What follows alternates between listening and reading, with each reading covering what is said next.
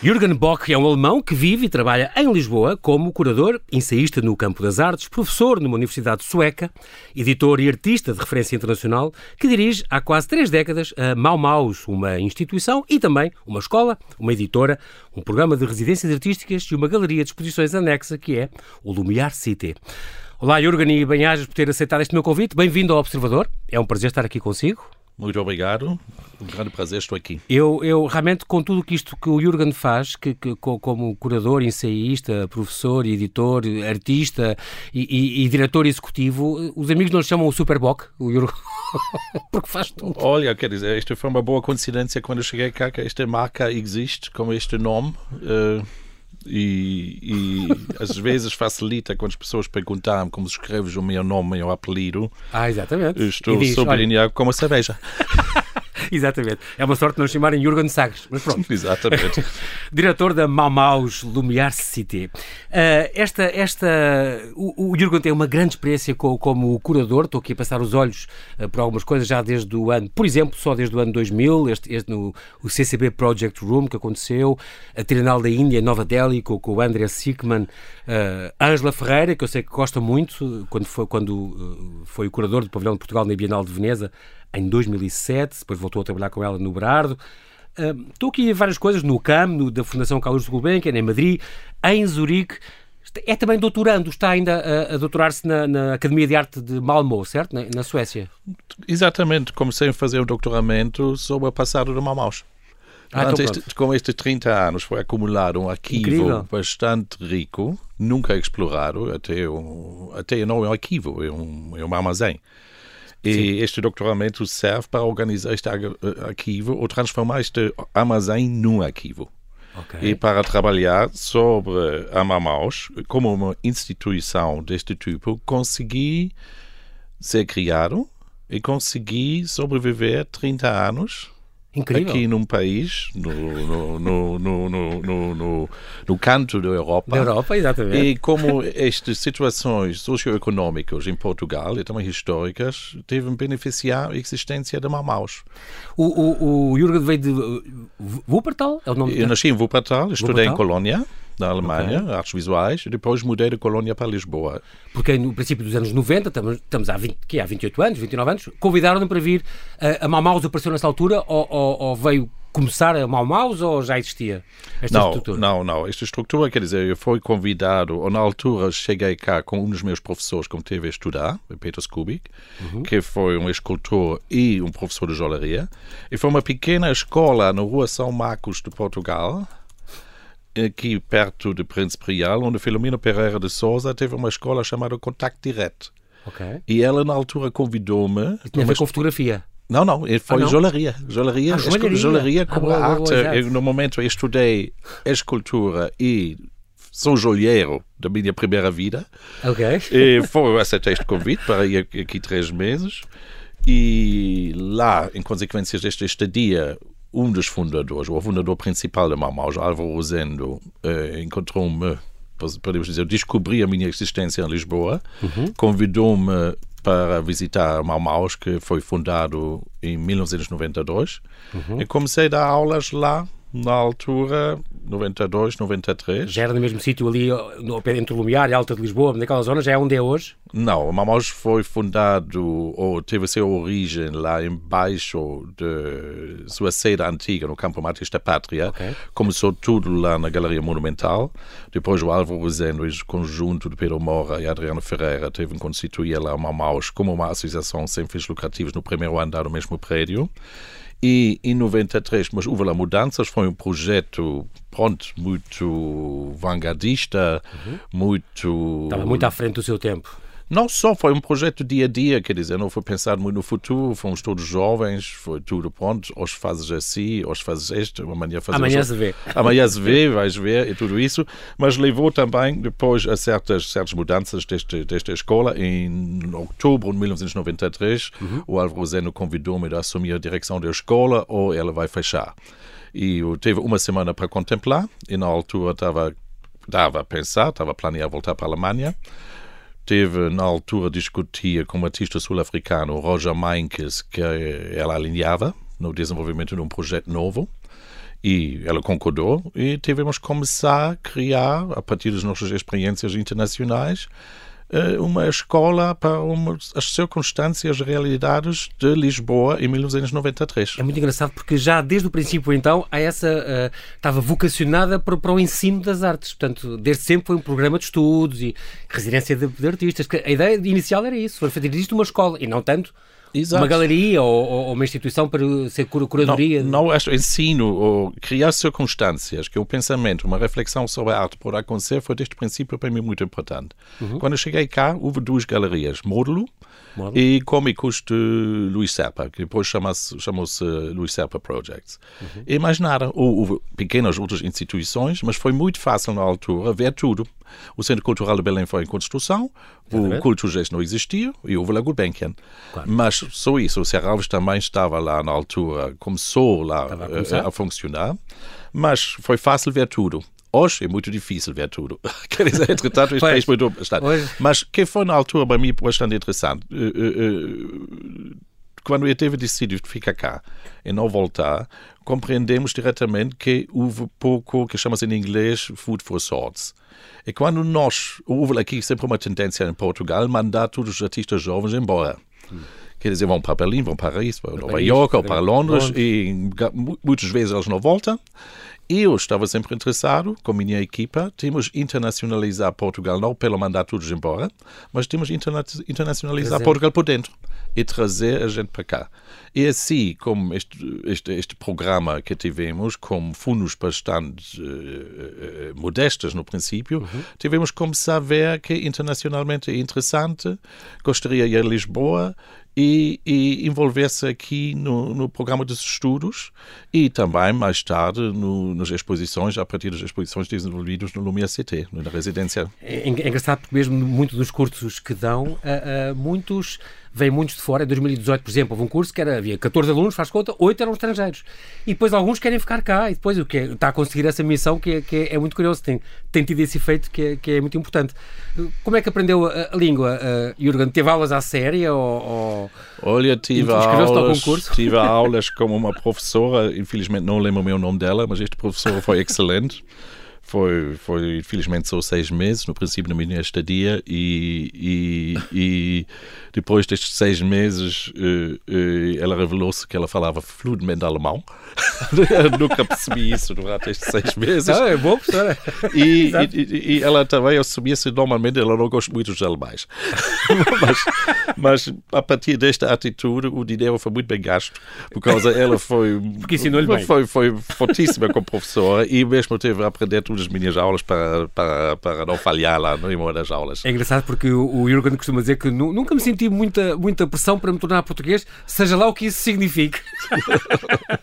Mas também considera que, como alemão, tem sido um privilegiado. É um privilegiado a nível de migrante, digamos, que, que não é como os normais migrantes que vêm. Em 2006, quando foi comissariar o, o pavilhão de Portugal uh, uh, em Veneza, uh, perguntou isso aos organizadores: olha lá, mas eu, eu, sou alemão, não há problema, porque é o pavilhão de Portugal. Já disseram: não, porque o, Jürgen é o alemão português. É, eu acho que isto também foi, fomos circunstâncias da altura.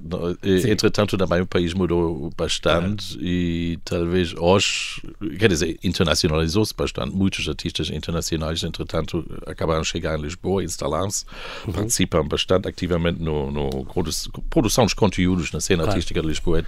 Mas eu acho que 2007 também foi ainda uma altura onde este, estas possibilidades existiam. Sim. Não sei, temos também ver, houve lá na altura uma, também uma tendência de uma grande abertura e um dinamismo enorme, uhum. um dinamismo enorme dinamismo. a partir, podemos dizer, já a partir de 1996, quando o Instituto de Arte Contemporânea foi criado uhum. e tudo isso, e foi, foi um primeiro vez estruturas um bem, bem, bem construídas, eh, permitindo todas estas iniciativas. O, o Jürgen costuma dizer que nunca, eu nunca vou ser português, mas também nunca, nunca fui bem alemão, uh, seja lá o que isso for, também eu pertenço a Portugal, trabalho e vivo cá, mas também à Suécia, onde dá aulas, continuo a dar aulas na Suécia? Não, quando comecei com o meu doutoramento, não. Quer dizer, eu não. Este, que era professor convidado, chegou a ser professor exato, convidado na exato, academia. Exato, isto seria demasiado. Uhum. Mas quando eu disse isso, quer dizer, acho que quando cheguei cá foi muito alemão.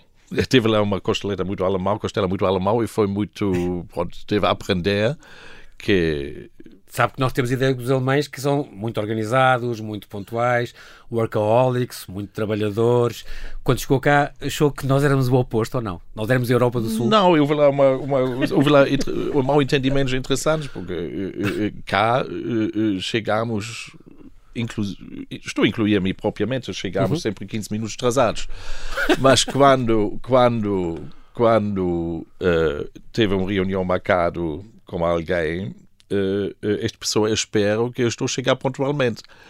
Mas eu não estou a chegar pontualmente, quer dizer, eu estou a fazer esta maneira. Quer dizer, habituei-me ao próprio país. Pronto, aqui nesta entrevista estou pontual. Mas, uh, mas muitas vezes também concordo, concordo com este, este, este aspecto cultural. 15 minutos depois da hora é uma hora certa para chegar. Mas uma coisa, em, em, em geral, aprendi de uma forma muito agradável que na Alemanha aprendi a resolver coisas de uma certa maneira. Cá é não possível. Tem que aprender como é possível resolver estas coisas na maneira local. E também aprendi o Portugal é não melhor ou pior do que a Alemanha, é diferente. E depois tenho a escolha, ou seja, tenho um grande privilégio de escolher entre a Alemanha e Portugal, Exatamente. dois países onde quero viver e trabalhar. Se tudo correr mal, sempre pode ir para o Senegal, onde teve no IEN a trabalhar uma série de anos também, com o cineasta local, uh, Mantia Diawara, trabalhou com ele uh, em Iena, no sul de Dakar é sempre uma hipótese.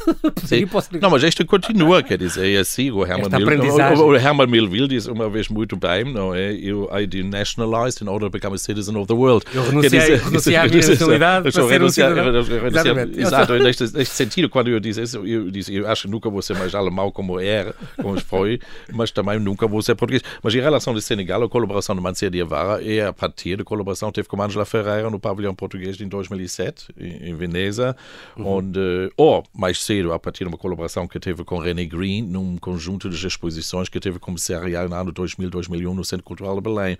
E o René Green, na altura, publicou textos de Mancia Diavara, temos uma publicação do livro de René Green, Negociações no Zona Contacto, onde Mancia teve também um ensaio lá, foi o primeiro texto dele publicado em português, e, e começamos a colaborar e a partir de depois o Mancia Diavara estava muito interessado que a Mamão tornou-se produtora dos filmes dele. E agora, nós não somos uma produtora de cinema, trabalhamos Também, sempre exatamente. no campo dos artes visuais, mas lá, Mancia Diavara, com outros cineastas, como por exemplo Harun Farouki, depois estão a fazer, ou tiveram a fazer muito mais, ou têm, as, suas carreiras, as suas carreiras estavam muito mais instaladas, ou desdobrar-se muito mais a partir do mundo dos artes visuais do que uhum. próprio mundo de cinema. cinema. E agora, atualmente, estamos a produzir três filmes de Mancia Diavara. Muito bem, então está além de editor, também está-se a tornar um cineasta e o Mamaus também tem essa, essa vocação. E lhe perguntar, Jürgen, uh, sobre o propósito do mundo das artes e Lisboa há, há, uns anos, há quase nove anos, numa entrevista, disse que Lisboa não está muito na moda porque as coisas chegam cá um bocadinho tarde e, e, e tudo chega cá um bocadinho atrasado e tal. Mas já há menos tempo, uh, uh, no Guardian diz que Lisboa é a New Capital of the Cool, uh, a CNN fala em New Berlin, inclusive, que Lisboa é assim. Esta Lisboa que está, tem estes art districts como, como Marvila, por exemplo. Um, há cada vez mais participantes internacionais do programa da Mau Maus que decidem ficar cá, já falámos disso.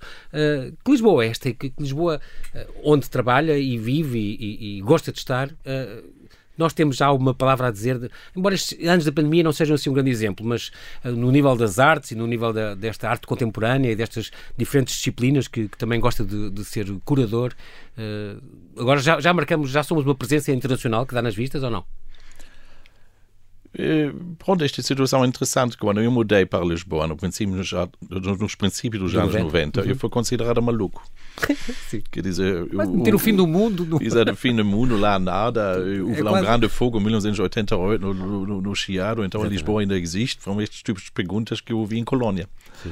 Mas, entretanto, parece que, que, que é uma certa cena de Paris, de Londres, de Berlim que estão fartos lá des, des, destes capitais e querem mudar para Lisboa, com todas estas consequências que temos hoje.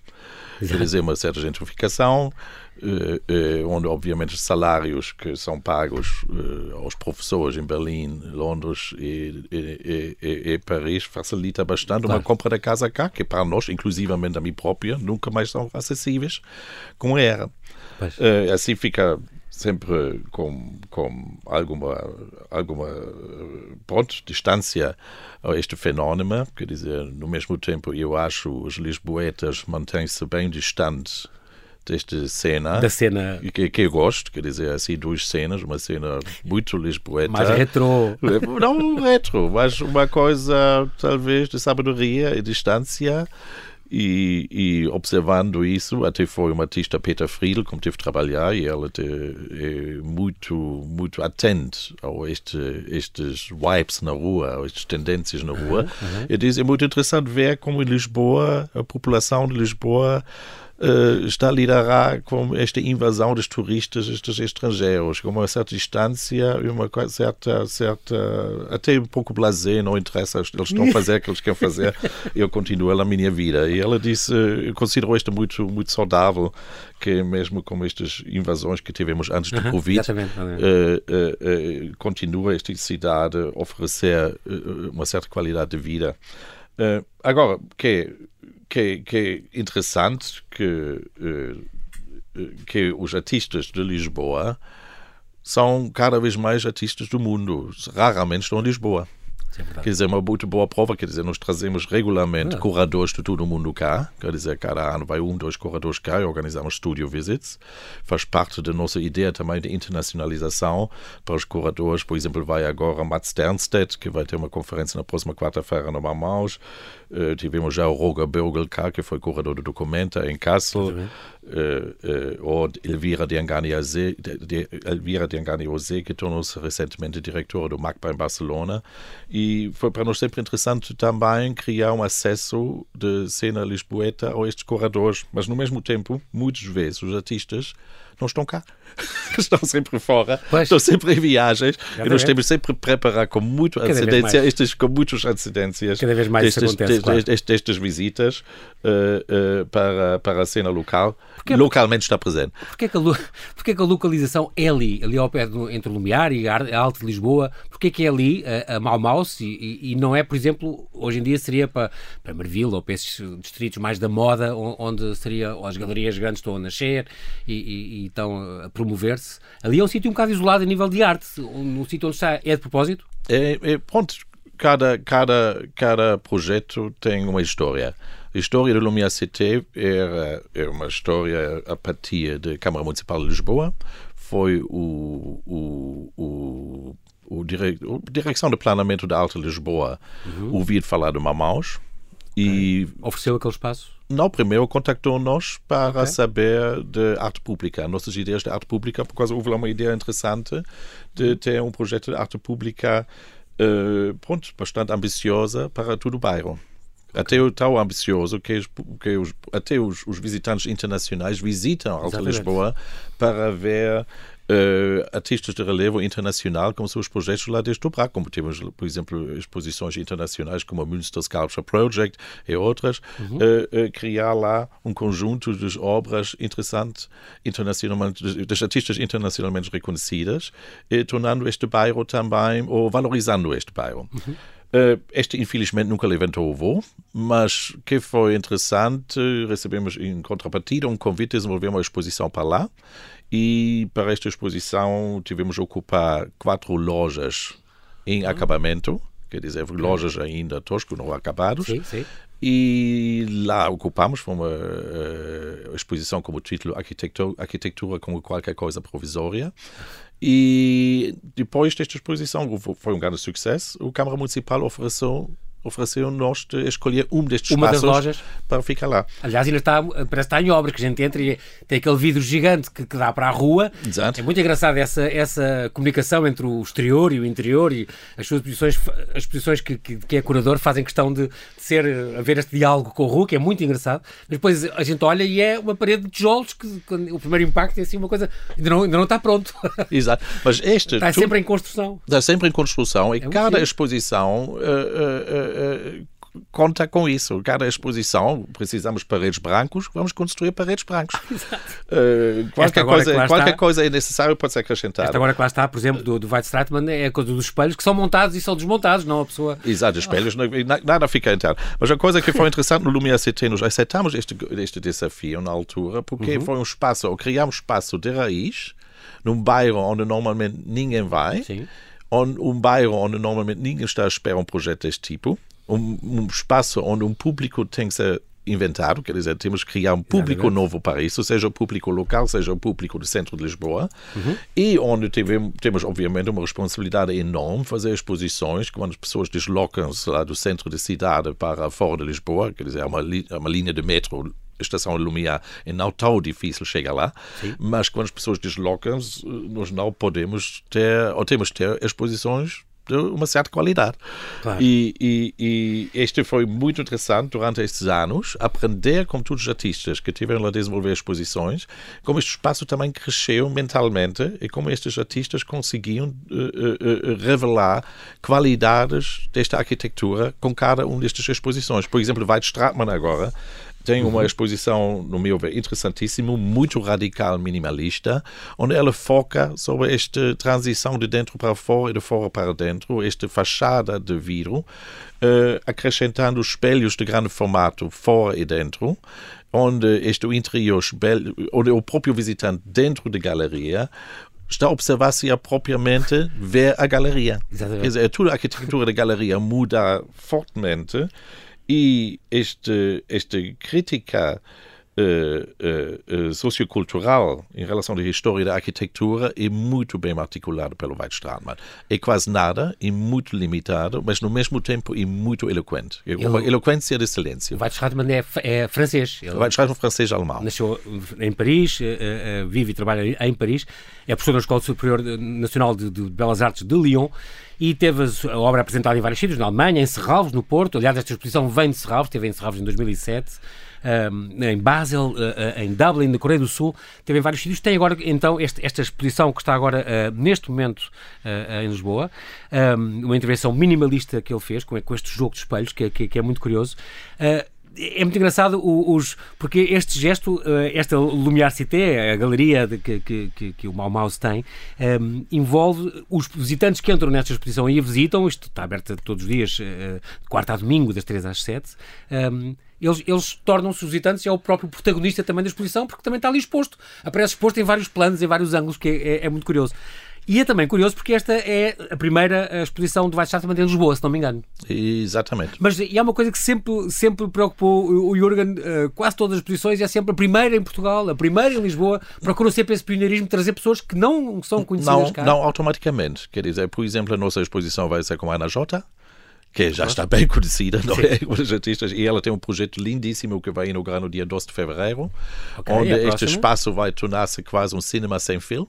Ah, okay. Quer dizer, uma instalação cinematográfica, podemos falar assim, uma instalação Sim. a partir de uma obra central uh, muito bem encenada, quer dizer, ensinação de arte, a própria exposição como arte. Sim. Não, expor a arte como arte é sempre um ponto de partida através da universidade. Uhum. Vamos também, estamos planeando também uma exposição com Willem Orebeck, que teve já uma grande mostra aqui na, no Culturgest e também na Galeria Azul.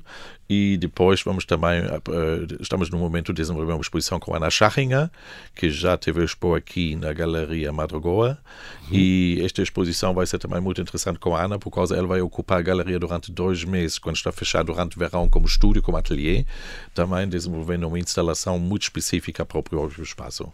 Tá, estava a lembrar também das últimas que teve agora neste verão, com a Loretta Farnholz. Exatamente. Esta Circle Naval Nil, é a primeira exposição individual dela é, em Portugal, desta artista plástica e cineasta alemã.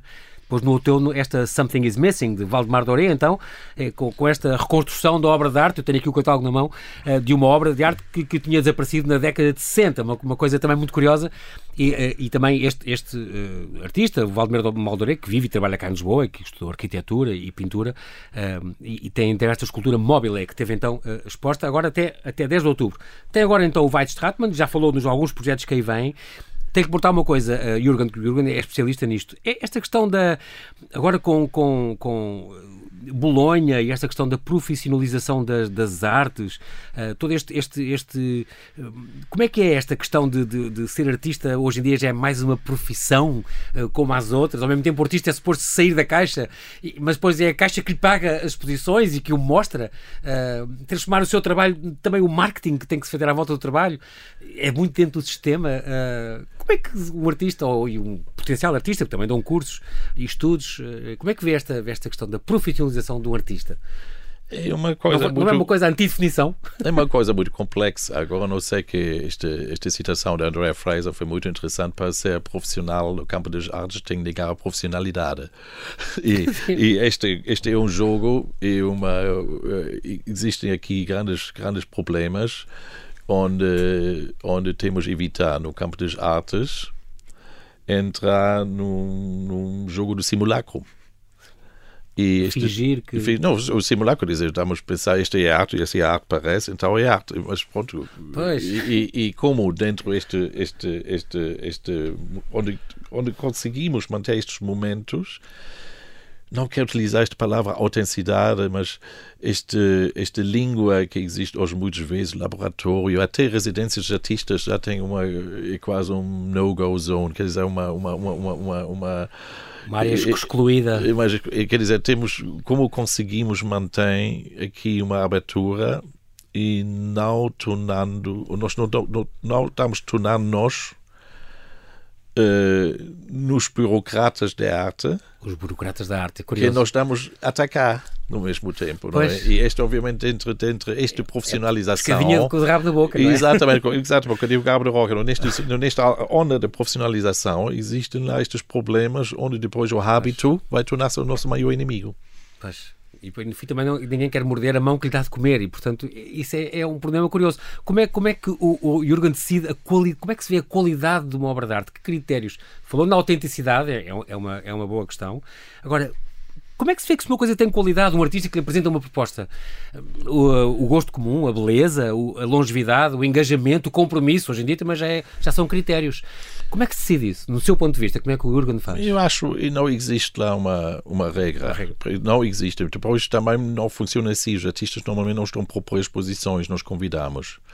E estes convites estão sempre formulados a partir de uma rede de contactos. Exatamente. Que nós conhecemos, nos ouvimos, nos damos a ver, Exatamente. pessoas falam e, e, e, depois, muitas vezes, quando estamos a falar aqui em relação agora de, de Galeria Lumière CT, para mim é muito importante compreender que este artista uh, uh, tem capacidade de reagir a este espaço tem, tem uma certa competência de lidar com este espaço.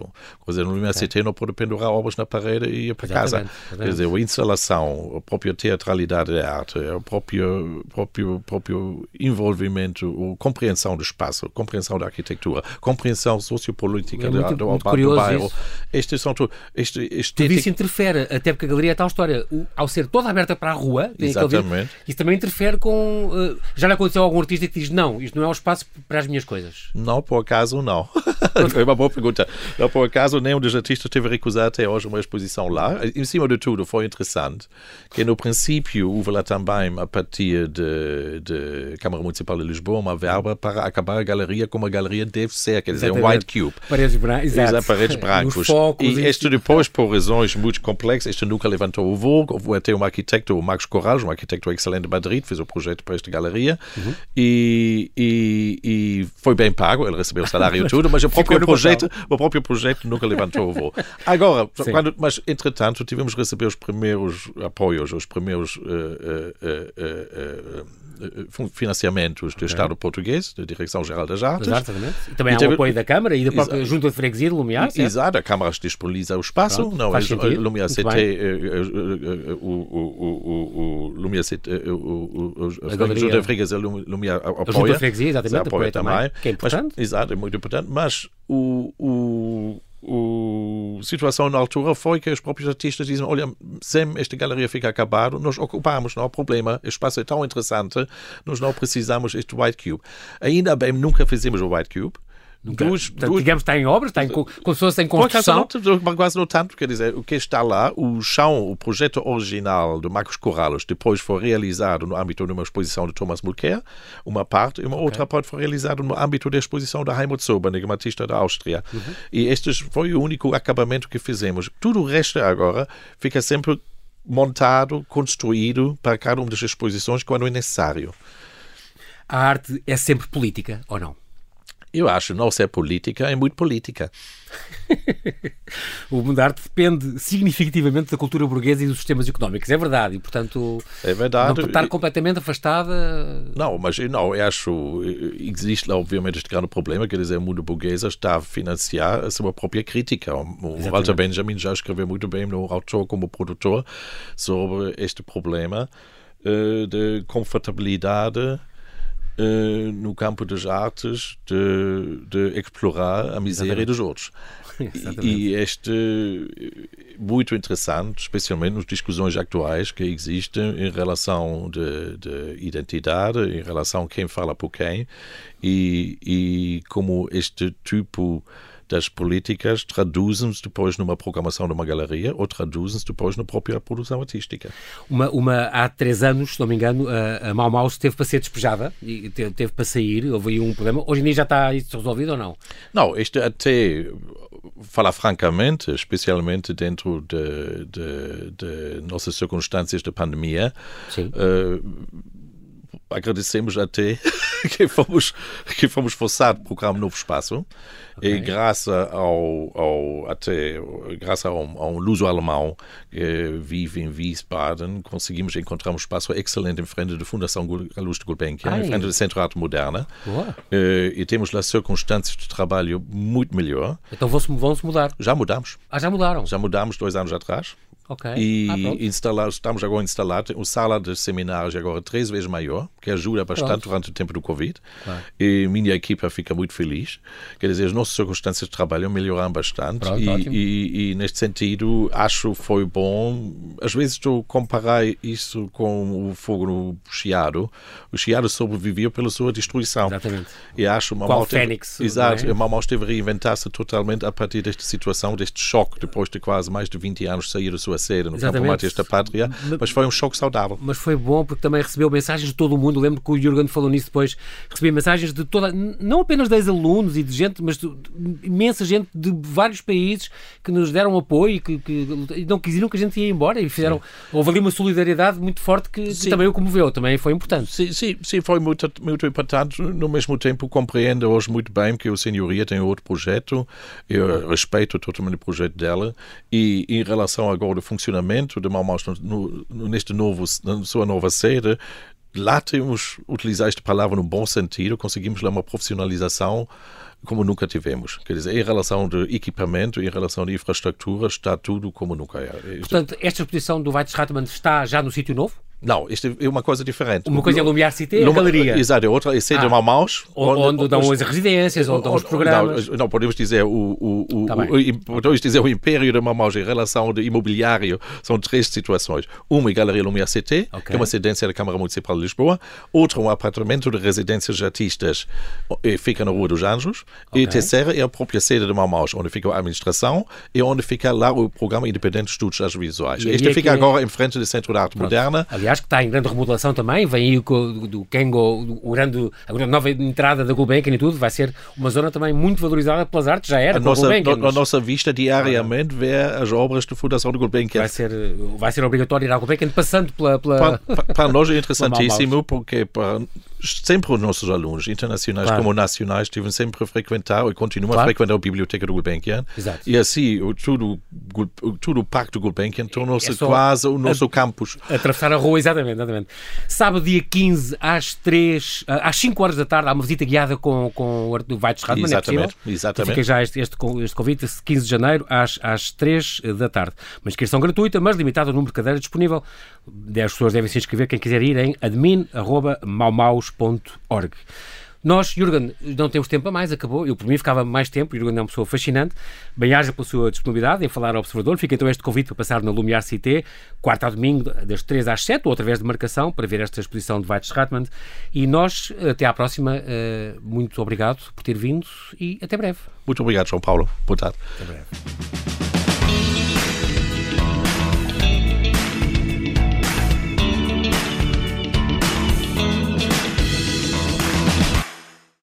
Obrigada por ter ouvido este podcast. Se gostou, pode subscrevê-lo, pode partilhá-lo e também pode ouvir a Rádio Observador online em 98.7 em Lisboa e em 98.4 no Porto.